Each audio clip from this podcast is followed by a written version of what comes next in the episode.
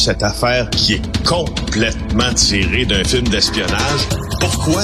C'est vraiment intéressant? On peut pas dire l'inverse. Donc, la drogue, c'est donc. Un journaliste d'enquête, pas comme les autres. Félix Séguin. Alors, on a parlé hier en pleine émission, Félix, avec euh, Yves Poirier, là, qui, euh, ça venait d'arriver, cette jeune fille qui a été frappée, happée par une auto. Je ne suis pas croyant, mais je te jure que j'ai prié à l'intérieur hier pour qu'elle s'en sorte. Malheureusement, ça n'est pas sorti. Non, euh, cette jeune Ukrainienne de 7 ans, bien sûr, on, on le souligne ce matin, qui, euh, qui a fui les bombes russes pour finalement euh, être happé par un chauffeur hier euh, dans le quartier centre-sud à Montréal. Bien sûr, on, pourrait s'épancher pendant très longtemps dans cette chronique sur la, la tristesse plus qu'infinie hmm. euh, de la mort de cet enfant. En plus, elle était avec euh, frères et sœurs, c'est ce que je comprends. Ça s'est fait devant aussi des témoins, euh, alors que sur cette fameuse rue là, au coin de euh, Partenay de Rouen, les, les, gens souvent brûlent. Les arrêts obligatoires entre guillemets circulent trop vite, selon presque tous les résidents du secteur qui ont été interrogés par tous mes collègues et de tous les médias confondus. Maintenant je, voulais te parler en fait de cet homme qui s'est rendu au policier. Ce qu'on comprend, c'est que euh, hier soir, il y a un homme qui s'est rendu, je ne sais pas s'il est de la rive sud, ça on ignore cette information, mais il s'est rendu dans un poste de police, cet homme dans la quarantaine, hier soir sur la rive sud de Montréal. Il a été rencontré par des enquêteurs de Montréal. On l'a donc conduit hein, à ceux qui mènent cette enquête-là sur ce délit de fuite mortel maintenant. Et là, il a été interrogé. Euh, la question du délit de fuite, euh, je, suis sûr plusieurs de mes collègues journalistes qui en ont couvert. Moi, je me rappelle euh, de, des délits de fuite impliquant l'alcool, puis des lésions, puis la mort, notamment celui de Massuville, euh, près de Sorel, puis plein d'autres aussi. Tu te rappelles, on voyait ça souvent quand les, quand les mentalités n'avaient pas encore changé beaucoup oui. euh, concernant la consommation d'alcool au volant. Des gens qui, euh, qui étaient à leur euh, récidive une fois, deux fois, trois fois, puis euh, qui frappaient un enfant, qui s'arrêtait pas. Bref, euh, je vais te parler du délit de fuite. Au fond, le délit de fuite, et surtout celui causant des lésions, là, c'est bien sûr prévu au code criminel qu'il faut le qu'il faille le sanctionner si euh, on l'a vraiment commis. Alors, euh, deux choses. Dans l'article euh, 252 du code, c'est pas compliqué, c'est très très clair. Quiconque a le contrôle d'un véhicule, la garde, la charge d'un véhicule, d'un bateau, d'un aéronef, n'importe quoi, de machine au fond, et que euh, on omet de s'arrêter, mais dans l'intention, il hein, faut que tu aies une intention coupable mmh. dans ça, de d'échapper aux responsabilités euh, civiles, c'est-à-dire, bon, si tu mais fais un bris ou... C'est intéressant ce que tu dis. Il faut qu'il y ait une intention. Mettons quelqu'un frappe, euh, je sais pas où entend un pouf là, et là ses nerfs est vraiment en état de panique et part, puis il panique parce qu'il a peur. Et là c'est c'est comme euh, ces émotions qui prennent le contrôle de l'auto. Finalement, est-ce qu'il y avait une intention de partir ou pas? Bon. Ben, c'est ça. Là, il risque, cette personne-là risque quand même d'être accusée, puis on essaiera euh, de, de, prouver probablement qu'il y, y, avait une intention, puis qu'il y avait une négligence peut-être, ou ce sera peut-être une négligence criminelle dans ce cas-ci. Quoi qu'il en soit, euh, je veux juste dire que dans le code de, du délit de fuite, l'article 252 est très clair. Quand on est impliqué dans un accident, c'est pas compliqué on s'arrête, mm. à moins qu'on n'ait pas connaissance de l'accident. Ça, comme tu le dis, ça peut arriver aussi.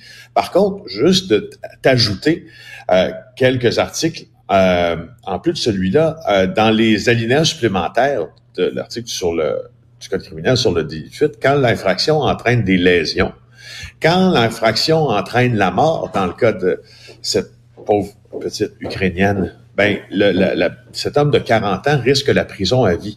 Il n'y a pas de, ah, il y a oui. pas de minimum, il n'y a pas de, de, maximum prévu. En fait, le maximum, c'est la prison à perpétuité. Euh, bien sûr, ça va de soi. Donc, c'est la prison à vie qu'on encourt quand ah, on est oui. impliqué dans une affaire comme ça. Alors, je ne sais pas quel moyen de défense cet homme-là aura.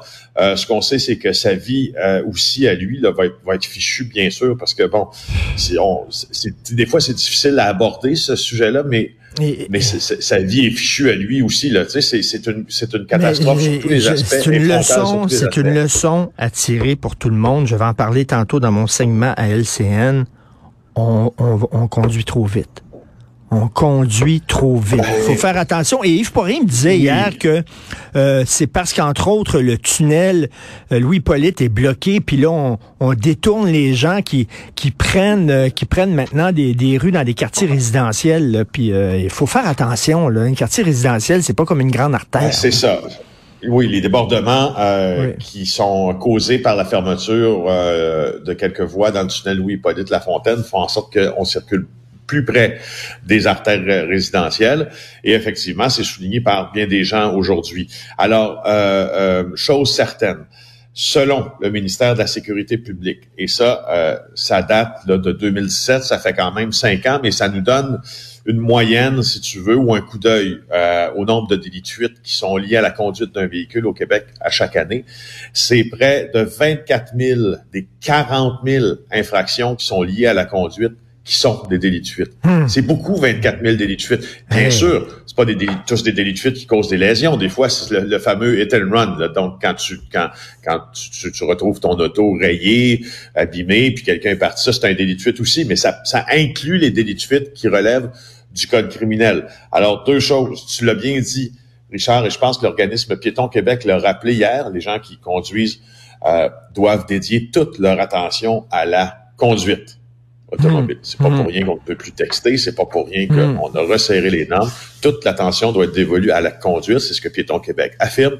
Les obligations pour éviter de commettre un délit de fuite, je te le dis, pas compliqué. Si tu, te rends compte de quelque chose, tu demeures sur les lieux. Si tu as dépassé un peu les lieux où tu as commis le délit, tu y retournes. Euh, autre chose, on se doit de porter assistance ah, ben aux gens qui peuvent en avoir besoin. Ben, c'est ben ça, c'est, là, ça, c'est l'autre affaire. Alors ça, ça relève même de la négligence. Ça pourrait devenir criminel. Alors, tu apportes l'aide requise à toute personne qui en a besoin. Et euh, si tu si tu causes un préjudice à quelqu'un, tu dois t'identifier. Tu dois toi-même, à la limite, appeler la police en disant j'ai causé un préjudice, j'ai causé un bris, j'ai causé une blessure. Je m'identifie. Mon nom, mon adresse, mon numéro. Euh, voilà. Donc ben ça oui, peut, et, écoute, il y avait un autre euh, cas euh, de délit de fuite là impliquant un enfant, c'est celui d'Outremont là, il y a un automobiliste qui a foncé sur un carrosse. C'est un homme de 87 ans et hier je parlais avec ma blonde puis je m'obstinais avec elle, elle était pas d'accord Sophie. Moi je disais 87 ans, je m'excuse mais je suis pas sûr que tu devrais conduire une automobile.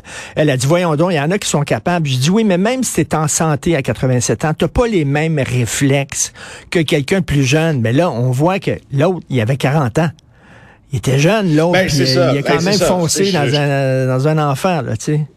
Moi, quand on parle de, de, conduite automobile, puis qu'on oppose ça à l'âge, j'ai euh, j'ai des réflexions bien tranchées parce que je prends toujours en exemple mon grand-père qui a 94 ans part encore de l'Abitibi-Témiscamingue à chaque année avec sa roulotte et son pick-up F un Ford F-150 pour conduire jusqu'à Acapulco au Mexique pour y passer ses hivers ben avec sa nouvelle blonde. Ben non, tu Alors, tu sais, je te niaise pas. 94 ans?